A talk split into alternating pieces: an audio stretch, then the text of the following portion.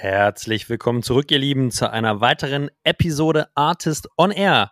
Heute bei mir zu Gast in der Show der Co-Founder und CEO von Deskbird, Ivan Kossu.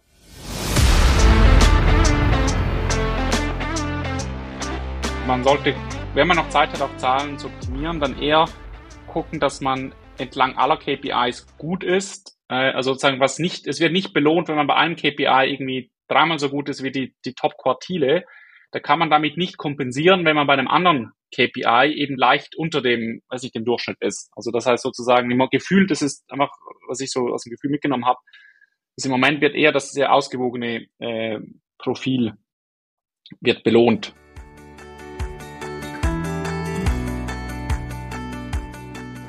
Fundraising in schwierigen Zeiten. Darüber spreche ich heute mit Ivan, dem Founder und CEO von Deskbird. Ivan und sein Team haben es geschafft, in 2023, also in einem sehr turbulenten Marktumfeld, eine sehr starke 13 Millionen US-Dollar Series A aufzustellen.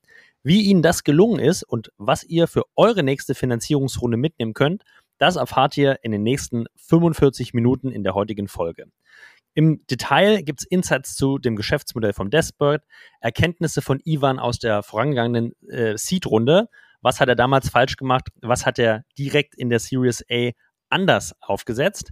Warum er einen extrem strukturierten und auch zeitlich vorgegebenen Prozess für wichtig hält? Ivan spricht mit mir über den Aufbau von Beziehungen und er hat eine besondere Meinung. Er sagt, zu viele Meetings und zu viel Beziehungspflege, bevor die Runde losgeht, ist eigentlich gar nicht notwendig und manchmal auch Waste of Time. Wir sprechen über äh, ein Termsheet, das erste, was man im Prozess bekommt und wie man das leveragen kann für den weiteren Prozess bis zum Closing. Und es geht um ein KPI-Set für 2024. Wie sollten eure KPIs in diesem Jahr aussehen, damit ihr in den nächsten Monaten und Quartalen erfolgreich raisen könnt? Das und noch viele weitere Insights, Insights hört ihr in den nächsten 45 Minuten mit Ivan Kosso und mit mir, Julius Göllner. Let's go!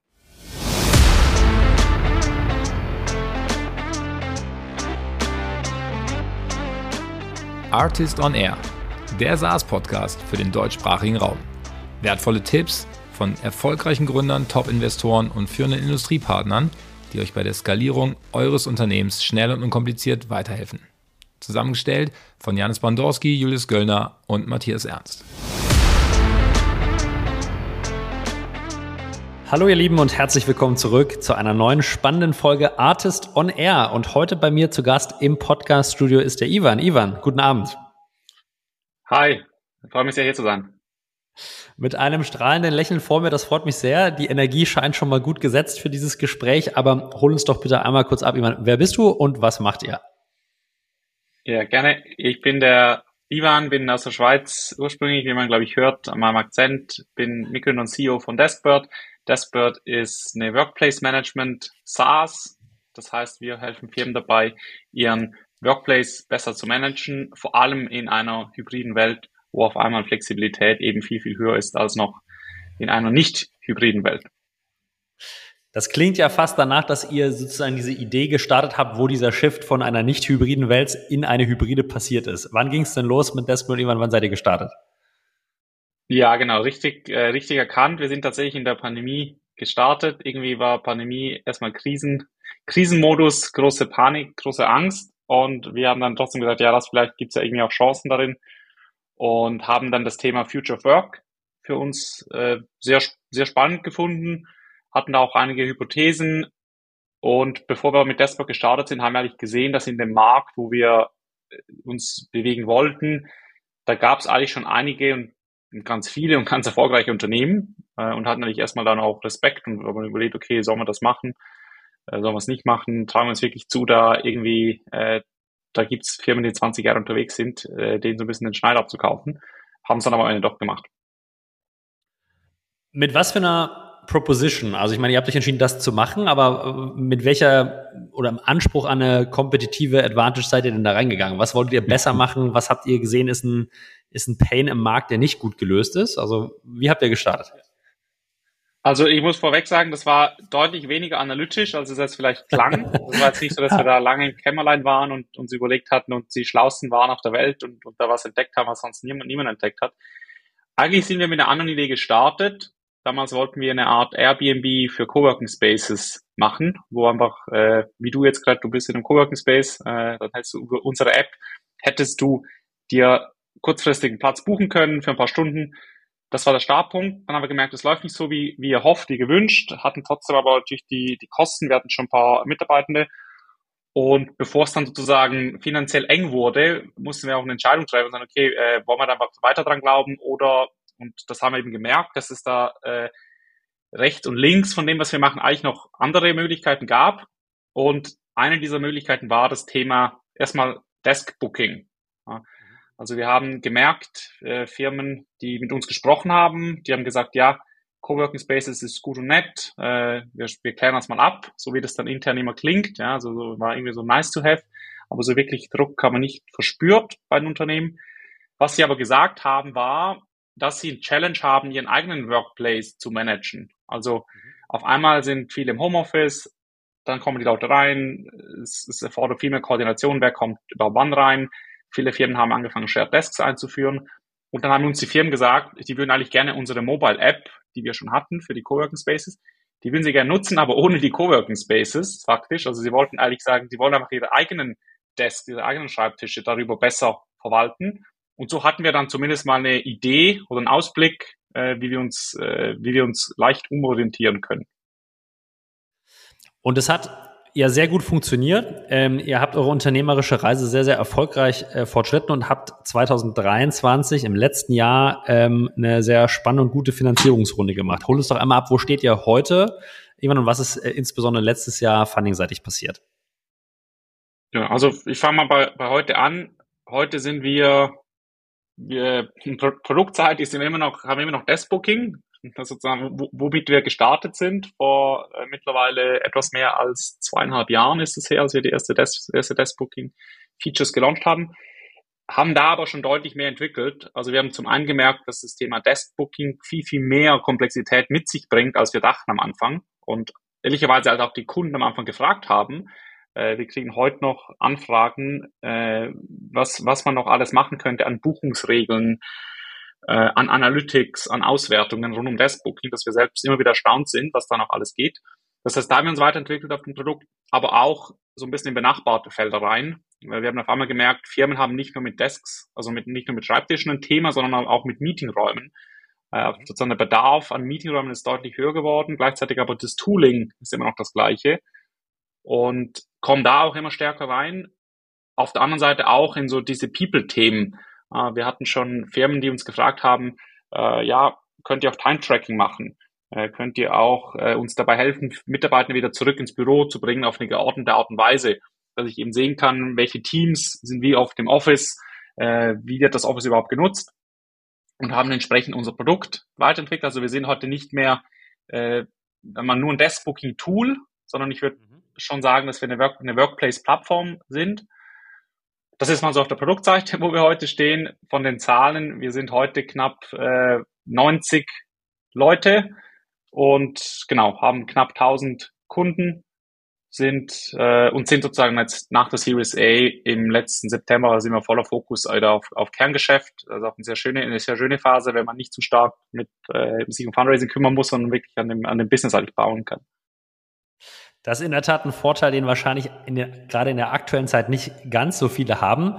Und äh, im letzten Jahr eine Series A zu raisen, ist, glaube ich, auch eine unternehmerische Leistung, die man, äh, die man sehr, sehr hoch anerkennen muss. Ähm, gib uns doch vielleicht mal kurz die Rahmenparameter für die Series A, über die du sprechen kannst. Wie viel Geld habt ihr eingesammelt und wer ist da dazugekommen, Ivan? Ja, also wir haben in Summe äh, 13 Millionen US, US-Dollar eingesammelt. Mhm. Und die Runde wurde angeführt von, also waren Co-Lead, da war es Elstin Capital und AXA Venture Partners. Die waren die beiden Co-Lead-Investoren und auch mit sehr großzügiger und tatkräftiger Beteiligung aller, aller bestehenden Investoren. Jetzt würde ich als, als Außenstehender sagen, gab es schon gerade in den Corona-Zeiten und danach ein sehr kompetitives Umfeld äh, in dem Thema Desk-Booking oder Management von Remote wie habt ihr es geschafft, sozusagen ähm, da hervorzustechen und doch diesen beträchtlichen Kapitalbetrag einzusammeln? Ja, das, äh, das fragen wir uns auch manchmal. Also ich glaube, wir hatten jetzt nicht, auch da ganz offen gesprochen, wir hatten jetzt nie eine äh, so eine Strategie, die wir uns sechs Monate überlegt hatten und dann wussten, okay, das ist jetzt der, äh, das ist die Secret Source. Äh, das ist ja immer so das magische Wort, so what's the Secret Source? Das, das gibt es tatsächlich nicht. Ich glaube, es sind zwei oder auf zwei Ebenen konnten wir uns ganz gut, ganz gut absetzen von, von der Konkurrenz oder vom kompetitiven Umfeld. Auf der ersten Ebene ist es eben die ganzen bestehenden Anbieter, die du jetzt gerade erwähnt hast. Das waren, äh, das sind aber oft Anbieter, die sehr stark von der von Office Management kommen, von einer sehr gebäudelastigen Ausrichtung des Produktes. Also da geht mhm. es einfach darum, irgendwie sehr auf eine sehr einfache transaktionale Art und Weise sich einen Schreibtisch zu buchen und mehr ist es aber auch nicht. Und da haben wir einen anderen Ansatz, weil wir Despot von Anfang an eigentlich um den Mitarbeiter gebaut haben und nicht um den Schreibtisch, sage ich mal, ganz, ganz plakativ gesagt. Das heißt, ja. bei uns, was wir, also was ich damit meine, ist, wir kriegen zum Beispiel das Feedback auch, dass User nutzen Deskbird, auch wenn sie schon einen Platz gebucht haben, wenn sie auf dem Weg ins Office sind, weil sie sehen wollen, wer denn sonst noch da ist und wer wo sitzt, mit einfachen Bildern, mit äh, auf, auf einem Gebäudeplan und sich entsprechend dann vernetzen können mit, mit Kollegen. Also dieser soziale Aspekt, das ist etwas, was die bestehenden Anbieter einfach nicht, äh, nicht machen, auch gar nicht so einfach das nachbauen können. Und die zweite Ebene der, mal der Differenzierung ist, dass wir schon gemerkt haben, hey, wir müssen hier sehr schnell sein, weil das Thema gewinnt an Komplexität. Äh, wir hatten beispielsweise, und, und ich sage es deshalb, weil du, wenn wir nicht schnell gewesen wären, dann hätten wir sozusagen den Anschluss einfach verloren, dann wäre der Zug abgekommen. Mhm. Und wir hatten beispielsweise, als wir gelauncht haben mit Deskbooking, hatten wir nicht mal einen Gebäudeplan. Also sozusagen, wir hatten es, und wir konnten, lustigerweise konnten wir erste Kunden gewinnen, einfach nur mit einer Art, einer Mobile-App, da konntest, da hattest du eine Liste an Schreibtischen, du wählst dann aus, fast wie auf Excel, ein bisschen schöner, und buchst und kriegst eine Bestätigung und so ein bisschen integrierten Outlook. Und das hat damals gereicht. Das wird heute niemals, du wirst keinen Blumentopf gewinnen mit, mit so einer Lösung heute.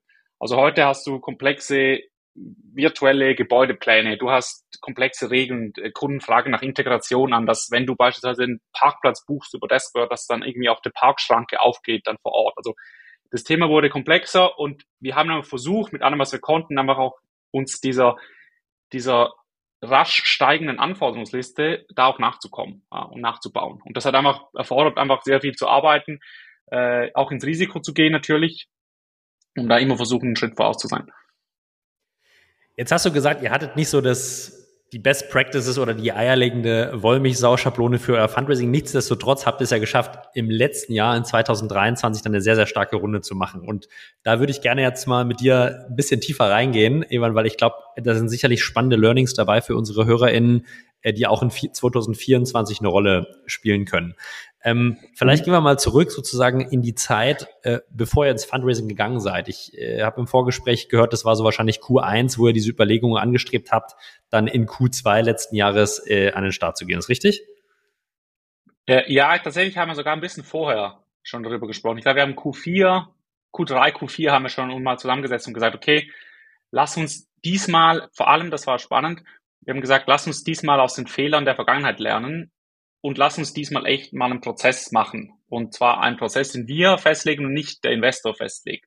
Und das haben wir Q3, Q4 gemacht und haben dann schon gesagt, lass uns 11. April, das ist der Startpunkt, und haben bis, also sozusagen das haben wir festgelegt, aber haben dann vorher nicht viel Arbeit äh, reingesteckt. Wir haben auch nicht mit Investoren keine vertieften Gespräche geführt vor diesem 11. April. Wie, wie lange hättet ihr damals noch Runway gehabt, wenn die Runde nicht geklappt hättet? Also wie lange äh, wäre es noch gut gegangen ungefähr? Das darf ich nicht sagen. Ich glaube, das okay. unser VP of äh, Finance, der wird mich, glaube ich, äh, überhaupt, kein, nee, überhaupt kein Problem. Nein, nein, also ich, es war tatsächlich, es war am Ende schon deutlich knapper als äh, als als geplant. Okay. Und äh, vielleicht mal kurz aus deinen eigenen Worten und Gefühlen, wie war denn damals so die Marktsituation, wo ihr Q4, Q1 drüber nachgedacht habt, rauszugehen? Wie sah denn das Funding-Umfeld äh, damals draußen aus? Äh, also wir wussten, dass es nicht das Beste ist. Das, dessen waren, wir, waren wir uns bewusst. Das hat jeder hat darüber geschrieben. Hatten uns aber damals gar nicht so. Wir, wir dachten halt, dass wir sehr gutes Wachstum haben, sehr gute KPIs haben und dachten irgendwie, irgendwie wird es dann schon klappen. Ne, und sind dann mit diesem Optimismus, äh, sind mit diesem Optimismus ins Fundraising. War dann aber auch erstmal natürlich äh, als die ersten Absagen kamen, da wurden wir schon auch so nochmal auf den Boden der Realität auch zurückgeholt. Das ist ja ein ganz spannender Ankerpunkt an, an Daten. Ich meine, ja, ihr dachtet, ihr hattet gute KPIs und ich glaube, das ist ja auch eine Fragestellung, die sich jeder äh, Gründer in der aktuellen Situation stellt. Ähm, wie gut sind denn meine KPIs? Kannst du ein bisschen vielleicht ausholen und sagen, okay, wie sah es damals bei euch aus? Wo kam sozusagen diese Konfidenz her, dass ihr sagt, okay, unser KPI-Set ist eigentlich ein, ein gutes, damit sollte doch das Fundraising eigentlich möglich sein? Genau, also wir haben natürlich sehr stark auf Wachstum also Wachstum war immer unser North Star, äh, ist er auch, auch heute noch. Und haben dann gesehen, dass wir beispielsweise weit über der 3x sind äh, year on year. Also diese 200 Prozent mhm. Wachstum, da waren wir deutlich drüber. Und auch sonst, mit, wir, wir haben viel auch aus Bestandskunden geholt. Also diese Net Revenue Retention war immer sehr stark. Und haben uns natürlich dann orientiert, äh, auch am Markt, ja, was noch alles gibt, CAC Payback und diese ganzen Geschichten. Und da waren wir überall sehr gut dabei und äh, genau, also deshalb waren wir da erstmal, waren wir da erstmal positiv. War der confident, äh, gutes Wachstum, gute Kack-Payback-Times? Gab es denn so Black Spots, wo ihr dachtet, hey, okay, das, das könnte uns, wenn wir im Prozess gehen, da werden die Leute schon ein bisschen genauer hinschauen, da sind wir nicht so gut? Äh, tatsächlich, also wir, wir wussten es nicht vorab, aber tatsächlich hat sich herausgestellt, dass beispielsweise die, äh, die Burn, also der Burn Multiple war doch deutlich wichtiger, sage ich mal, äh, als wir als wir gedacht hatten. Mhm. Äh, obwohl wir also auch beim Burnout relativ effizient gewachsen sind, wenn man sich auch in der also in den letzten fünf Jahren sozusagen die die SaaS Companies anschaut, da waren wir glaube ich immer noch sehr gut dabei. Aber es gab schon solche, die gesagt haben, hey, hättet ihr lieber, das waren etwas konservativere VCs, die gesagt haben, hey, lieber hättet ihr ein bisschen weniger Wachstum gehabt, weil sozusagen alles, was über der, also im letzten Jahr sogar, eigentlich hätte es im letzten Jahr gereicht, äh, 2x zu machen. Also du musst jetzt nicht mal 3x machen müssen. Also alles, was über der 2x ist, blöde gesagt, bringt uns nichts. Das, das würde ich lieber rausnehmen als Gründer und sozusagen in weniger Burn dann äh, reinstecken. Ob das das unternehmerisch Richtige ist, das weiß ich nicht, ja, weil am Ende waren wir auch, also sind wir ja doch auch Unternehmer und wir haben uns bewusst entschieden und gesagt, hey, wir sehen die Opportunity am Markt, wir wollen jetzt nicht vom Gas, auch wenn es uns ein bisschen im Zweifel marginal etwas mehr kostet, das zusätzliche Wachstum. Aber wir sehen hier eine Greenfield-Chance in größten Teilen. Es ist irgendwie blöd, es ist irgendwie Schmarrn jetzt, äh, da nicht auf Wachstum zu gehen und da irgendwie noch diesen Burn-Multiple auf die zweite Nachkommastelle zu optimieren. Und so haben wir es halt nicht gemacht. Also wir sind dann auf Wachstum gegangen, haben aber schon ein paar Investoren aus, sind aus dem Funnel dann rausgedroppt, weil die gesagt haben, ey, mega geiles Business, äh, geiles Team und so, aber äh, wir bringen es nicht durch. Ja, aber äh, der Burn, da haben wir ein paar andere Opportunities auf dem Tisch, die, äh, die etwas konservativer sind. Ja, da fühlen wir uns wohler, gerade in dem, in dem aktuellen Markt.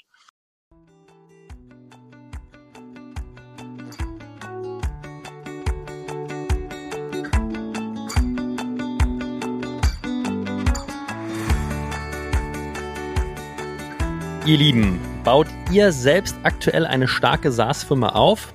Nun, wenn ihr bis dato noch nicht von potenziellen Kundinnen oder InvestorInnen nach SOC 2, ISO 27001 oder der HIPAA-Konformität gefragt wurdet, dann ist dies sicher nur noch eine Frage der Zeit. Die Erlangung dieser Compliance- und Security-Standards kann eurem Unternehmen nämlich erheblich beim Wachstum helfen und auf Kundenseite, insbesondere im Enterprise-Bereich, eine starke Vertrauensgrundlage schaffen. Aber der Prozess ist oftmals zeitaufwendig und sehr, sehr kostspielig. Wanta kann euch dabei helfen. Wanta automatisiert nämlich bis zu 90 Prozent eurer Compliance- und Security Reviews und macht euch in nur wenigen Wochen anstelle von Monaten auditbereit.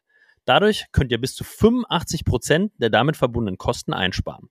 Und ganz wichtig, Wanta skaliert mit eurem Unternehmen, um euch sowohl bei erfolgreichen weiteren Markteintritten, aber auch beim Abschluss noch größerer Deals zu unterstützen.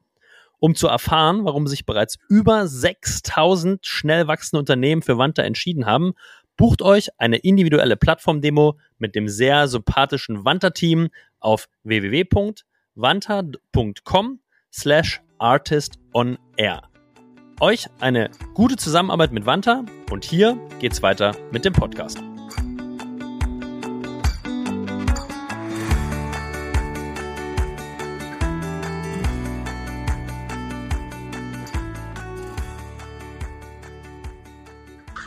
Das war wahrscheinlich auch so ein bisschen das Resultat des generellen Shifts im Marktes von irgendwie Growth und jedem Preis hin zu Kapitaleffizienz. Ja, und ihr, ihr hattet, ihr kamt aus der Welt, wo das Wachstum wahrscheinlich wirklich primärer Faktor war und ihr habt darauf optimiert, wie du sagst, die unternehmerische Chance wahrgenommen. Und auf der Investorenseite kam schon so ein bisschen die Angst auf und, und Kapitaleffizienz äh, immer weiter in den Vordergrund, sodass dann viele auf, bei den Zahlen eher auf, auf, auf Kapitaleffizienz schon geschaut haben. Aber vielleicht gehen wir einen Schritt zurück. Du hast gesagt, okay, ihr habt euch entschieden, mal einen strukturierten Prozess zu machen. Äh, das ist, glaube ich, ja schon mal eine sehr gute Entscheidung. Wie kam es denn dazu? Warum habt ihr diesmal äh, sozusagen euch entschieden, einen strukturierten Prozess ab April zu starten? Ich glaube, das, weil wir, wir uns die Finger verbrannt haben in der Vergangenheit und wir es nicht so gemacht haben. Also wir dachten in der Vergangenheit auch wirklich äh, First-Time-Founders, grün hinter den Ohren, wir dachten äh, irgendwie in der Seed-Runde, da kamen irgendwie Investoren auf uns zu, dann haben wir uns gefreut, dachten so, ja, okay, wir haben ja drei Anfragen und das wird schon klappen mit dem Fundraise. Und, und so war es halt dann eigentlich so, ich habe dann vor der Series A gibt's ja auch diese Y Combinator und da gibt's ja einige gute, gute Artikel dazu und da habe hab ich mich sehr, sehr gut wiedergefunden in den Fehlern, die man sozusagen vermeiden sollte, die wir eben gemacht haben in der, in der in, teilweise in den vorherigen Runden. Und aus diesen Fehlern, und das lässt sich eigentlich am Ende des Tages zurückführen, eben, dass man nicht im Driver Seat ist als, als Gründer. Also man sollte, egal, ich, ich behaupte, egal wie klein die Runde ist, selbst bei einer Pre-Seed oder bei einer Seed-Runde, würde ich immer versuchen, im Driver Seat zu bleiben und, und nicht opportunistisch zu gucken, ja, welcher Investor äh, hat mich gerade angeschrieben und jetzt, ah, er fragt nach Daten. Das heißt, ja, komm, lass uns da mal ein paar Analysen für den machen. Und ich würde schon sehr strategisch und bewusst aus ins Fundraising zu gehen und sagen, erstmal, okay, will ich überhaupt einen VC-Case? Ist ja auch die erste Frage. Äh, oder sagt Absolut. man sich, nee, ich will doch ein, ich will in eine andere Richtung. Wenn VC-Case, dann zu gucken, okay, äh, was für eine Art VC, wie viel Geld brauche ich und wann brauche, also sozusagen, wann will ich ins Fundraising gehen? Und ich glaube, wenn man sich damit auseinandersetzt, dann bleibt man eben im Driver Seat. Und das haben wir bei der Series A extremst versucht, äh, versucht umzusetzen. Was genau habt ihr euch da vorab vorgenommen? Also ja, okay, es gibt einen strukturierten Prozess. Ihr wollt im Driver Seat bleiben, aber was heißt das denn jetzt ganz, ganz konkret in der Umsetzung? Du hattest vorhin schon gesagt, okay, ihr habt vorher bewusst keine Gespräche geführt, also habt da jetzt nicht irgendwie vorher schon Pipeline aufgebaut. Was war so das Framework, ähm, wie ihr diesen Prozess gestalten ja. wolltet? Ja, also ich muss korrigieren, wir haben, ich habe vorhin gesagt, wir haben keine Gespräche geführt, das stimmt in Bezug auf so tiefere Gespräche. Also wir haben schon ja. Kontakte, sozusagen Leads generiert und hatten dann eigentlich zum, ich sage immer, dieser im, im, April war dann sozusagen der Kickoff Day und haben aber bei allen Gesprächen gesagt, äh, schaut, wir hatten so einen One-Pager irgendwie, wo man so ein bisschen was zu Dashboard hatte, damit, die, damit man zumindest was hatte, auch als, als Investor, was man mal vorbesprechen kann. Äh, das hatten wir war immer sehr, sehr klar zu sagen, es geht heute nicht los. Also Kickoff ist am 11. April und das ist, das war für alle. Wir hatten, wir hatten teilweise auch Anfragen von, von, von Top US-VCs, die gesagt haben, ja, könnt ihr für uns nicht eine Ausnahme und irgendwie zwei Wochen vor. Und haben gesagt, nee, das ist einfach jetzt der 11. April, da muss man hart bleiben. Und hatten dann zum 11. April eigentlich schon eine Art, äh, also wir hatten eine, eine Pipeline im CRM auch aufgebaut mit diesen Kontakten, die, mit denen wir schon gesprochen hatten, die gesagt hatten, ja, sie würden gerne am 11. April dann auch das Pitch Deck haben, sie würden da gerne auch so einen Datenraum schauen hatten auch einen Datenraum schon äh, vorbereitet mhm. und und da ging's dann ging's los und hatten dann auch in der Woche vom 11. April hatten wir dann viele Gespräche dann auch sozusagen dann schon im Kalender drin, ja, dass man also schon versucht am Ende des Tages auch diesen äh, diesen Prozess möglichst nicht sequenziell, also keine sequenziellen Gespräche, sondern möglichst dadurch parallel und möglichst gleichzeitig äh, zu, zu führen. Dieser One-Pager vorab, äh, was stand da draus? Wie viele Informationen habt ihr da schon sozusagen geteilt? Welche Sachen habt ihr bewusst nicht geteilt in diesem One-Pager vor diesem Startdatum? Ich glaube, das ist einfach so eine Art the best of. Äh, also ich glaube, man, ich glaube, das, einfach, das war für uns immer wichtig, dass wir da jetzt irgendwie keinen haben, der dann sagt, nee, irgendwie, äh, also keine Ahnung, wenn man eine Kack-Payback von 30 Monaten hat, dann würde ich die jetzt da nicht reinschreiben äh, ja. in, einem, in einem One-Pager. Äh, man, man zeigt sich natürlich von der besten Seite. Wir hatten so ein bisschen qualitativ, also es ging so ein bisschen, was ist unser Purpose, äh, was ist unser, unser Mode, äh, wie möchten wir es differenzieren, also halt das, was auch so ein bisschen für die, für die Kategorie den Investor meistens interessiert und dann auch irgendwie zwei, drei KPIs, also so wie Wachstum ist. Einfach, dass man irgendwo diese, diese äh, Checkmarks äh, erfüllt von den, von den VCs und irgendwo im Prozess bleibt. Jetzt versuche ich mich mal so ein bisschen in eure oder deine Schuhe rein zu versetzen. Ja, ihr seid in 2023, der Markt sieht gerade, also ist schon shaky und turbulent. Da gibt's US-Investoren spannende, die bei euch anfragen und vorab schon den Prozess waren und ihr sagt trotzdem konsequent, nein, äh, machen wir nicht, es geht los. Die auf Deutsch gesagt, den, den Mumm, den muss man ja erstmal haben und auch die Sicherheit als, als Gründer, das so durchzuziehen. Wo kam die her und habt ihr, habt ihr sozusagen, bis es losging, da auch mal wirklich dran gezweifelt und saß dann abends am Telefon und so, Gott, jetzt, hier schreibe ich doch mal zurück. Sequoia hat angefragt, äh, vielleicht rufe ich da jetzt doch mal an. Ja, wir, das war eine gute Frage. Ich glaube, ich glaube schon, dass es halt, weil wir in der Vergangenheit gemerkt haben, dass diese, dass dieses Sequenzielle eben sehr gefährlich ist. Und da mhm. haben wir immer gesagt, nee, das, wir, wir, wir wussten eigentlich vorab, dass die, dass die Versuchung kommen würde. Äh, und ja. ich glaube, dadurch, dass wir es wussten, waren wir vorbereitet und gesagt, nee, komm, das bringt auch nichts. Und auch tatsächlich für das, also es ist für, es war für mich als Gründer auch viel cooler, so eine Art Fundraising zu haben, weil ich wusste dann, ich kann mich eigentlich bis zum 11. April noch relativ gut auf das auf das Core-Business fokussieren und ich musste nicht ständig so dieses, ja, jetzt bin ich 50% im Fundraising und 50% im, Business, sondern da war dann wirklich eigentlich so eine Art Schalter umlegen und dann wusste ich aber auch, okay, ab 11. April muss ich gucken, dass irgendwie eine Stellvertretung da ist für die, für die Core-Business-Themen und da war ich aber 100% damit drin und dann war es ein sehr kurzer, sehr intensiver Prozess, aber der sich eben nicht so ewig in die Länge gezogen hat. Wie der dann weiterging vom 11. April, da gehen wir gleich rein. Ich würde einmal noch ein bisschen äh, tiefer bohren, eben bei den, Learnings sozusagen, die ihr aus den Fehler vorher gemacht habt, nämlich dieses sequentielle Raisen, weil das sehen wir schon bei ganz, ganz vielen GründerInnen, dass die sozusagen aus Angst oder Respekt halt genau diesen, diesen Fehler machen und halt die Gespräche anfangen, so total zeitversetzt und dann halt irgendwie mit, mit 10, 15 verschiedenen Playern in drei verschiedenen äh, Stages des Prozesses sind.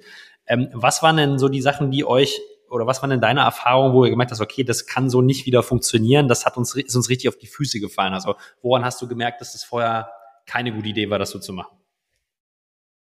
Ja, ich glaube, das war, also es war eine Mischung aus, weil wir gemerkt haben, irgendwie es war frustrierend. Also es gab dann mhm. doch, man, man denkt immer, wenn, man denkt ja zuerst, wenn man jetzt da kein Experte ist, denkt man ja, man, man wird angeschrieben von einem Investor. Es ist ja, wie oft passiert das schon im Leben? So, da denkt man erstmal so, ja positiv und läuft ja.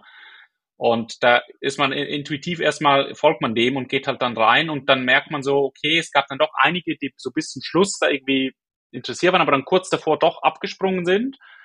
Und das war dann irgendwie auch frustrierend. Man denkt sich ja doch, okay, jetzt haben wir doch viel Zeit irgendwie rein, reingesteckt, viele Daten irgendwie zur Verfügung gestellt. Und jetzt ist so, es war doch nichts und jetzt kommt zwei Wochen später der nächste, der anfragt und dann muss man es nochmal durchlaufen. Also das mhm. hat sich schon irgendwie etwas frustrierend angefühlt.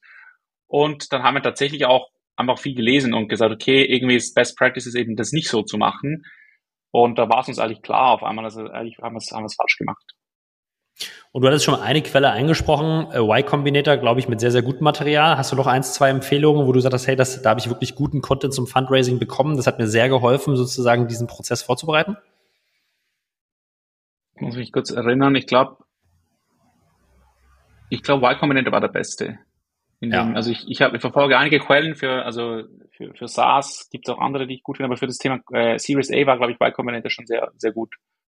Cool. Packen wir gerne auch in die Shownotes, wenn du es mir im Nachhinein nochmal zur Verfügung stellst, hauen wir das gerne in den gerne. Podcast mit rein. Äh, jetzt gehen wir mal weiter im Prozess, sozusagen der Kickoff fürs, ähm, fürs Fundraising war da, der 11. April.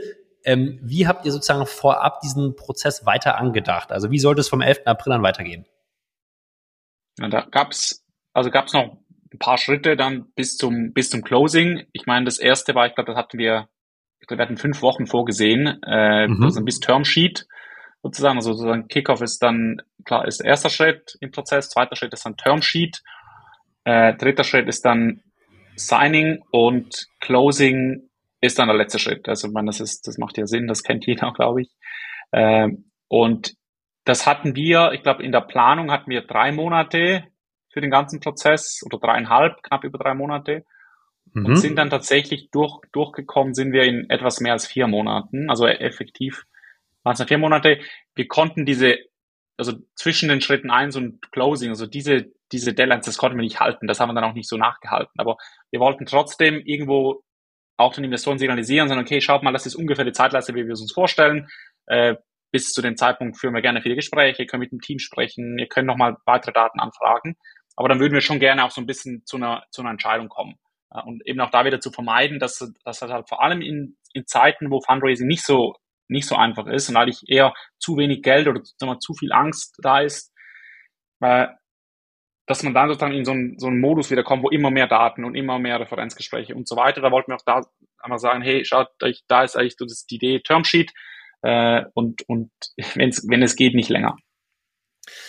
Ich glaube, gerade diese erste Phase von Opening des Prozesses bis Termsheet, äh, die würde ich gerne noch mal so ein bisschen sedieren, weil da gibt es ja jetzt schon noch ein paar Touchpoints, die man wahrscheinlich mit den potenziellen Investoren hat. Ne? Und du hast schon gesagt, wenn man da nicht aufpasst, werden da aus vier oder fünf Touchpoints dann auch relativ schnell mal sieben, acht, neun noch Kunden, mhm. Referenzgespräche und dann äh, noch ein Partner mit dazu. Habt ihr da dem äh, potenziellen Interessenten klare Vorgaben gemacht? Also bis wann da was passiert sein muss? Keine Ahnung, bis äh, Woche zwei muss der muss ein Partner mit am Tisch sitzen. Äh, bis Woche drei ähm, ja, ähm, muss muss XY erfolgt sein. Oder wie habt ihr sozusagen, wie habt ihr da Speed reingekriegt? Nee, das haben wir nicht. Das haben wir nicht gemacht. Ich wüsste auch nicht, ob es geht. Also das war am Ende sind, also haben die VCs dann doch oft ihre, ihre Prozesse, wie sie zu Entscheidungen kommen. Äh, die einen mhm. haben, also am Ende sehen die aber doch oft ähnlich aus. Äh, also es gibt halt irgendwann, gibt's ein All-Partner-Meetings und wenn man da irgendwie drin ist, das ist oft Schritt zwei, drei, vier äh, irgendwo im Prozess. Wenn man da ist, ist, ist man eigentlich relativ nah am, am Termsheet. Und da haben wir aber keine Vorgaben gemacht. Das, das Einzige, was wir natürlich, also wie wir so ein bisschen den Handlungsdruck erzeugen konnten, war, dass die schon natürlich auch wussten, dass wir jetzt mit mehreren sprechen. Also dass dieser 11. April, der war jetzt nicht nur für einen Investor. Und dadurch hatten die schon auch natürlich Interesse, da jetzt nicht das äh, beliebig in die, in die Länge zu ziehen. Und das hat, glaube ich, bei uns gereicht. Jetzt alles darüber hinaus dann noch zu sagen, dem, dem VC zu sagen, hey, äh, in zwei Wochen will ich aber gerne mit dem Partner sprechen. Ich glaube, das wäre zu, das wäre zu cocky gewesen. Das haben wir uns nicht getraut. Dann nehme ich mal diesen Punkt auf, eben, ähm, sozusagen diese, dieses kompetitive Element im Prozess. Ne? Ich glaube, dadurch, dass ihr ein Startdatum gesetzt habt, wie du gesagt hast, wird der, der VC oder der Interessent auf der anderen Seite schnell, okay, unterschwellig, da wird es schon noch andere geben. Aber habt ihr sozusagen diese, oder vielleicht vorab gefragt, wie viele Leute hattet ihr denn überhaupt im Prozess? Also wie viele Leute sind denn vom 11. April an mit euch in den Prozess reingegangen? Ja, tatsächlich hatten wir, ich glaube, 60, 70 60 bis 70 mhm. Investoren, die zumindest gesagt haben, die wollen das Pitch Deck. Aber das ist ja immer noch ein ganz, ganz weiter Weg von, ja, ich will das Pitch Deck hin zu, ich schaue mir es wirklich an. Äh, aber das war ungefähr, ungefähr die Größenordnung. Wir hatten äh, über 100, mit über 100 Investoren hatten wir sozusagen äh, in irgendeiner Art und Weise Kontakt, entweder über Messen, über Cold Outreach, äh, wovon aber dann, wie gesagt, dann ungefähr schon 40, 50 einfach schon mal äh, in dieser ersten Phase gar nicht, gar nicht weitergekommen sind. Und genau, dann waren es ungefähr noch zwischen 60 und 70, kann mich nicht mehr genau erinnern. Wie habt ihr diese Information oder diese Anzahl Investoren noch genutzt? Also wie habt ihr die, wie habt ihr sozusagen den Handlungsdruck erhöht und so ein bisschen diese Competitiveness äh, im, im, Prozess noch dargestellt? Ähm, außer dass unterschwellig allen klar war, dass es mehrere gibt.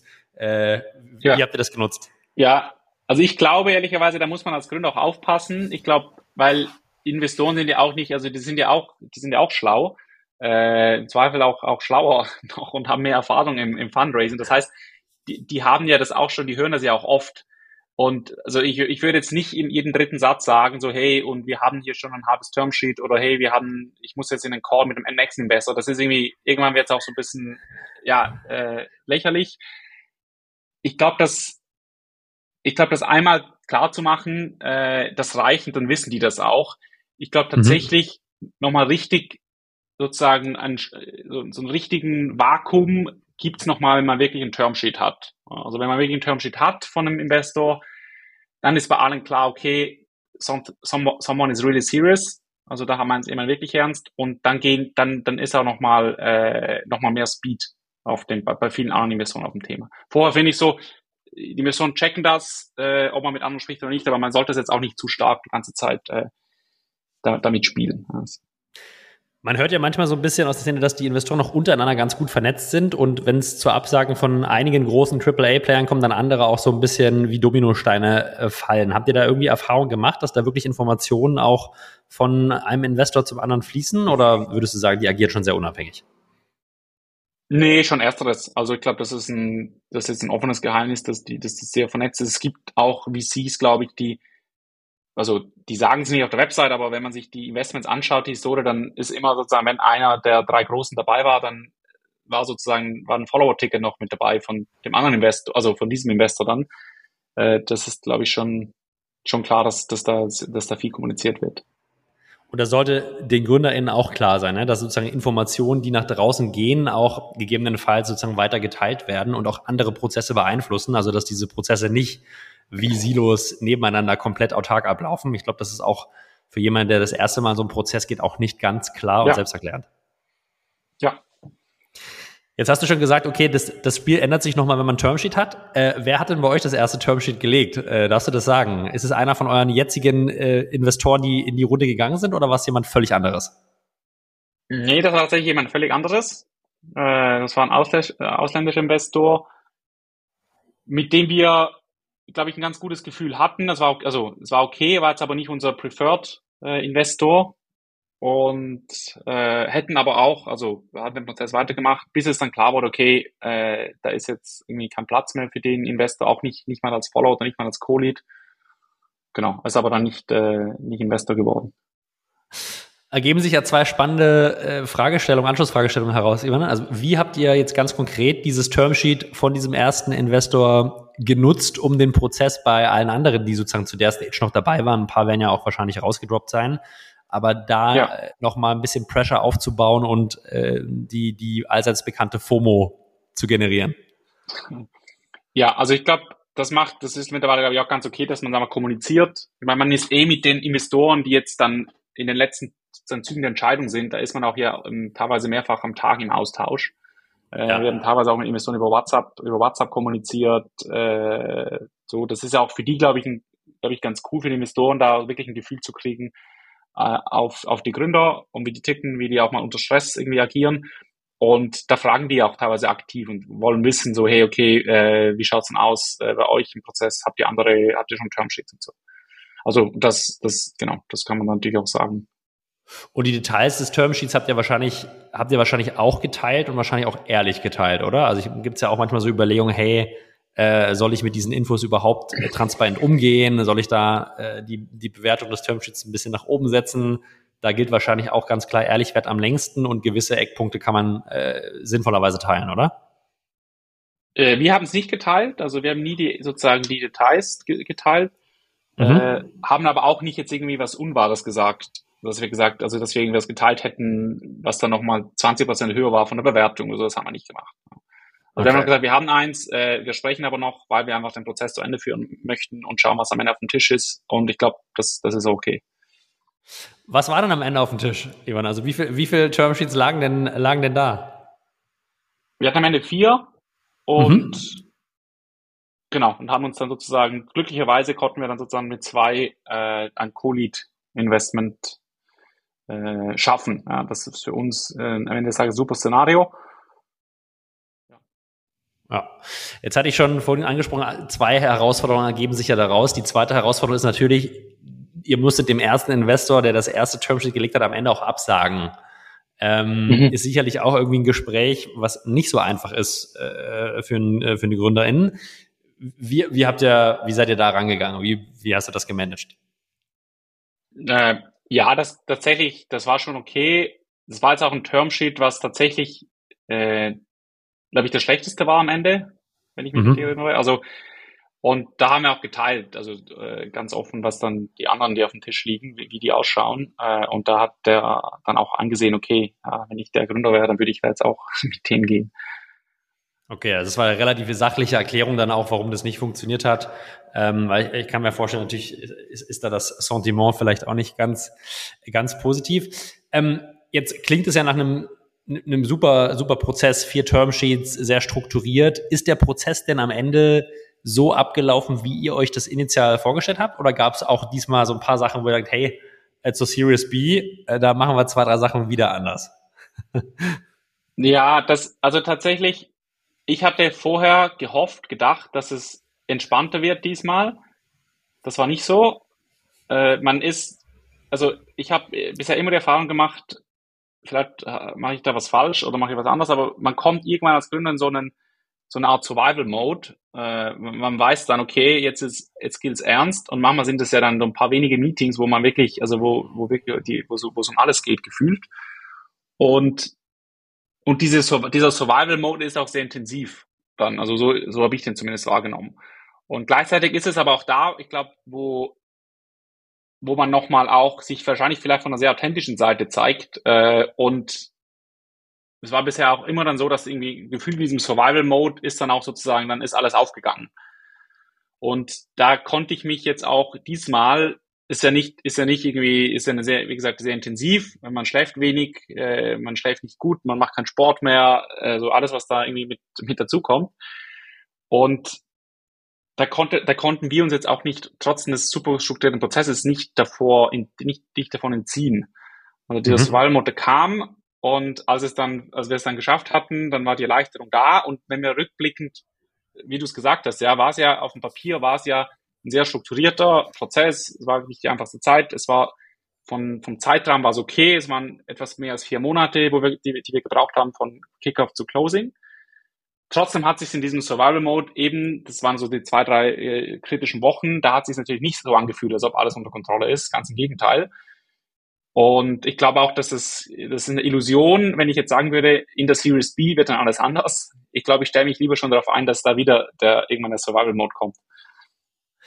Hattest du dennoch ein paar vielleicht persönliche Strategien oder Sachen, auf die du trotz dieses Survival-Modus nicht verzichtet hast, die dir wichtig waren und die dir vielleicht auch sozusagen in diesen drei Wochen Hardcore-Times, und ich glaube, viele von uns kennen das für gewisse Momente, äh, die dir aber geholfen haben und in gewisser Weise noch einen Ausgleich äh, gegeben haben? Also, weiß ich nicht, ab 23 Uhr ist das Handy dann wirklich aus oder äh, Zeit mit der Freundin, also irgendwie Themen, die die, die dir ein bisschen anderen Impuls gegeben haben, um da durchzukommen? Nee, also ich glaube, ich habe eine sehr gute, äh, mittlerweile Frau, äh, nee, damals schon Frau, also sozusagen auf jeden Fall hilft auch äh, Stabilität auch sozusagen in, in etwas sehr Fragiles immer reinzubringen. Also das ist äh, um sehr viel Support, sehr viel Rückendeckung.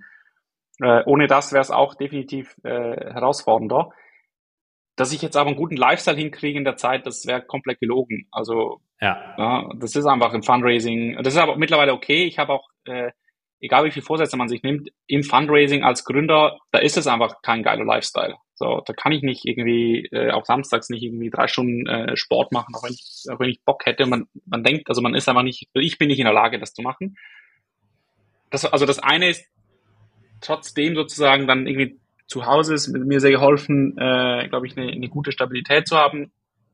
Und zum anderen aber auch das Team bei, äh, bei Deskboard, ich glaube, extremst äh, selbstständig und ich glaube, extremst gute Leute im, im Leadership, aber auch, auch darüber hinaus, die auch mir extrem, also uns Gründern allgemein den Rücken frei halten, auch in so Zeiten. Ja.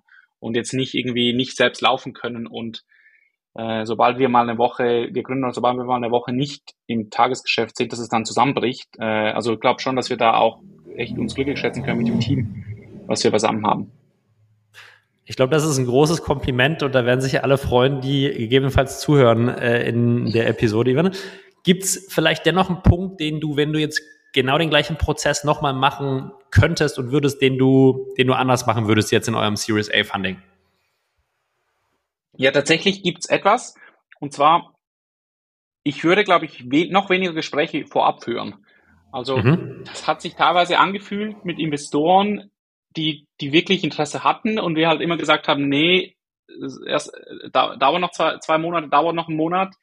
Das hat sich manchmal so dann angefühlt, so als es dann losging, war schon ein bisschen die, die Liebe äh, wieder abge, abgeflacht. Also es war man irgendwie gefühlt schon in der Friend Zone. Und das heißt, da würde ich, also wirklich nicht zu viel Zeit investieren für diese, in der Zeit, wo man loslegt. Also ein Gespräch ist okay, äh, muss aber gar nicht sein auch. Also das, dieses, glaube dieses Relationship Building ist, ich glaube, im Zweifel kann man auch, kann man auch ohne, äh, damit kann man sehr erfolgreich sein. Also man kann auch den Partner erst wirklich nach dem Kickoff das erste Mal mit dem sprechen oder auch mit dem gesamten VC kann man auch erst nach dem Kickoff sprechen. Ich habe einen Artikel gelesen, da hat einer beschrieben, der hat beispielsweise gar keine, der hat auch einen sehr strukturierten Prozess gehabt. Der hat aber kein einziges Gespräch vorab geführt. Hat gesagt, schaut, diese Woche geht's los und da hat er alle irgendwie Termine drin gehabt und ist damit auch sehr, sehr gut durchgekommen. Und ich glaube, wir hatten bei, bei, uns das Gefühl, so zwei, drei VCs, die extrem interessiert waren, äh, wo wir gesagt haben, nee, äh, ja, lass uns mal Catch-up machen wieder in drei Wochen. Und da machen sie immer diese Catch-ups, die aber so irgendwie so richtig gehaltvoll ja nicht sind, weil man geht, man legt noch nicht los, man, man teilt noch keine Daten, man, man taucht noch nicht tiefer ein, dass es dann, dass es dann eigentlich auch eher abgeflacht ist, dann als es wirklich losging. Das heißt, nicht zu viele Meetings vorab, bevor es dann wirklich ins Dating geht, kann man, glaube ich, auch in, aus anderen Lebensbereichen gut nachvollziehen. Ähm, aber ist natürlich ein bisschen konträr, was auch viel so in der Literatur oder im, im Ökosystem vorherrscht. Da gibt es natürlich schon oftmals die Hypothese oder auch die, ähm, die, die Denkweise, okay, man muss Investoren-Relationships über Monate, wenn nicht sogar Jahre aufbauen, dass wenn man dann ins Fundraising geht, die auch wirklich da sind. Dann nehme ich mit von dir, even das ist gar nicht immer zwingend notwendig, sondern äh, kann sogar ins, ins Gegenteilige äh, verfallen. Ähm, sehr, sehr spannend. Wann geht denn der Series B-Prozess und die nächste persönliche War Wartime los bei euch? äh, also haben wir noch haben wir noch gar kein Datum. Äh, ich habe auch noch nichts noch nichts abgestimmt mit dem Team. Wir haben noch nicht darüber gesprochen, wann, wann ob Series B, wann Series B. Ich glaube, mein, Bauch, mein Bauchgefühl sagt wahrscheinlich irgendwo in, im ersten Halbjahr 2025 werden wir, kann es sein, dass wir wieder im Fundraising sind. Das ist, ist noch ein bisschen hin. Jetzt haben wir sicherlich einige ZuhörerInnen, die äh, dieses Jahr äh, und auch noch zeitnah ins, ins Funding müssen. Wie ist so ein bisschen äh, dein Blick in die Glaskugel und was würdest du, was würdest du GründerInnen mitgeben, die jetzt vielleicht in den nächsten sechs Monaten ins Fundraising gehen wollen? Auf welche Themen würdest du, wenn du es machen müsstest, jetzt fokussieren, damit die Rahmenbedingungen für einen Prozess irgendwie ähm, gut, gut aussehen? Ja? Was sind so Themen, die, die dir wichtig wären? Also ich glaube, in zwei, zweierlei Hinsicht ist das erste ist einfach prozessual. Das ist, glaube ich, immer, man ist immer gut beraten, sehr bewusst in den Prozess zu gehen, äh, immer im, im Driver's Seat zu bleiben, äh, auch das explizit zu kommunizieren. Wann geht's los? Bis wann möchte man welche Meilensteine erreicht haben, das auch mit Investoren zu teilen, natürlich auch dich breit zu streuen, also immer die, it's a numbers game, ist wie im Sales, äh, bei 100, irgendwo bei 100, äh, 100 Outreach, statistisch wahrscheinlich äh, 10 bis 20 Partner-Meetings, aus 10 bis 20 Partner-Meetings gibt es ein bis zwei Termsheets, äh, das ist einfach, also man, man kann nicht denken, man, man geht auf fünf Investoren zu. Auch wenn die sagen, ja, mega geil, äh, das ist deren Job, zu sagen, dass es, dass es erstmal geil ist. Das heißt, das heißt noch nichts. Äh, das ist das Erste. Und das Zweite ist, so, ich habe im Moment das Gefühl, dass was am Markt so gut ankommt, sind halt diese, diese äh, KPI-Profile, die sehr ausgewogen sind. Also mhm. man sollte, wenn man noch Zeit hat, auf Zahlen zu optimieren, dann eher gucken, dass man entlang aller KPIs gut ist. Äh, also sozusagen, was nicht, es wird nicht belohnt, wenn man bei einem KPI irgendwie dreimal so gut ist wie die, die Top-Quartile, da kann man damit nicht kompensieren, wenn man bei einem anderen KPI eben leicht unter dem, weiß ich, dem Durchschnitt ist. Also das heißt sozusagen immer gefühlt, das ist einfach, was ich so aus dem Gefühl mitgenommen habe, ist im Moment wird eher das sehr ausgewogene äh, Profil wird belohnt am Markt, ja, was KPIs angeht. Also Wachstum in der Range, Burn in the Range, äh, Cut in the Range, äh, sozusagen don't go for the extraordinary. Ich finde, das ist ein inhaltliches super Schlusswort an dieser Stelle, Ivan, und ich äh, bedanke mich äh, an der Stelle schon mal auf der inhaltlichen Seite für deine wertvollen Insights und auch die Empfehlungen äh, und äh, wirklichen Erkenntnisse für andere Gründer. Äh, fand ich sehr, sehr spannend und äh, an der Stelle erstmal auch Glückwunsch von mir für diese sehr, sehr starke Runde. Vielen Dank. War sehr cool, hier gewesen zu sein. Ich habe, bevor ich dich entlasse, noch ein äh, letztes nicht innerliches Thema. Ivan, und das ist unsere Restaurant-kulinarische Empfehlungsfrage. Ich habe äh, natürlich gesehen, dass du in der Schweiz ansässig bist. Ich weiß gar nicht genau, in welchem Ort. Das müsstest du mir kurz verraten, ob, ob in Zürich oder an anderer schöner Stelle. Und dann bräuchten wir von dir für diesen wunderschönen Ort eine kulinarische Empfehlung. Kann Frühstück sein, Mittagessen, Abendessen, Burger, anything, äh, wo du gerne hingehst und wo, wenn unsere Artisten mal vor Ort sein sollten, die Leute unbedingt mal hingehen sollen. Ja, also ich wohne tatsächlich nicht in Zürich, ich wohne in Lachen. Das ist eine halbe Stunde, 40 Minuten von Zürich entfernt.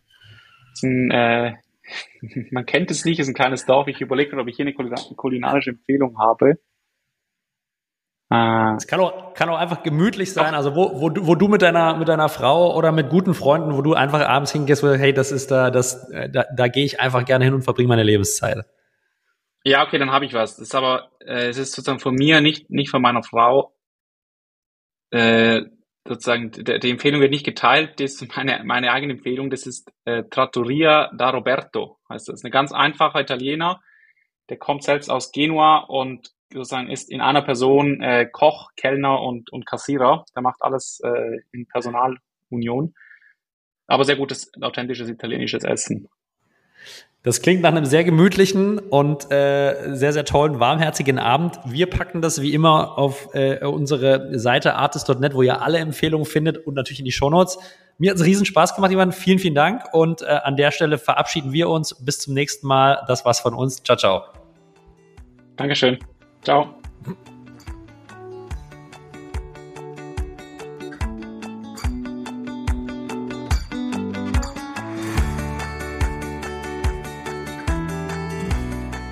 Ja, ihr Lieben, das war's schon wieder für diese Woche. Ich hoffe, ihr hattet Spaß und konntet ein paar spannende Sachen mitnehmen.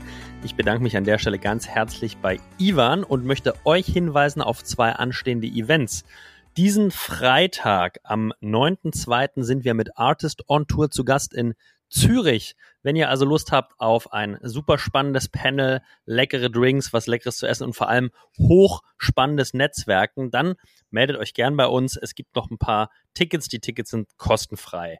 Des Weiteren findet am 19.04., es ist nicht mehr lange hin, der erste Artist Circus statt, Europas erstes und einzigartiges Trainings- und Development Festival für Sales und Success Teams.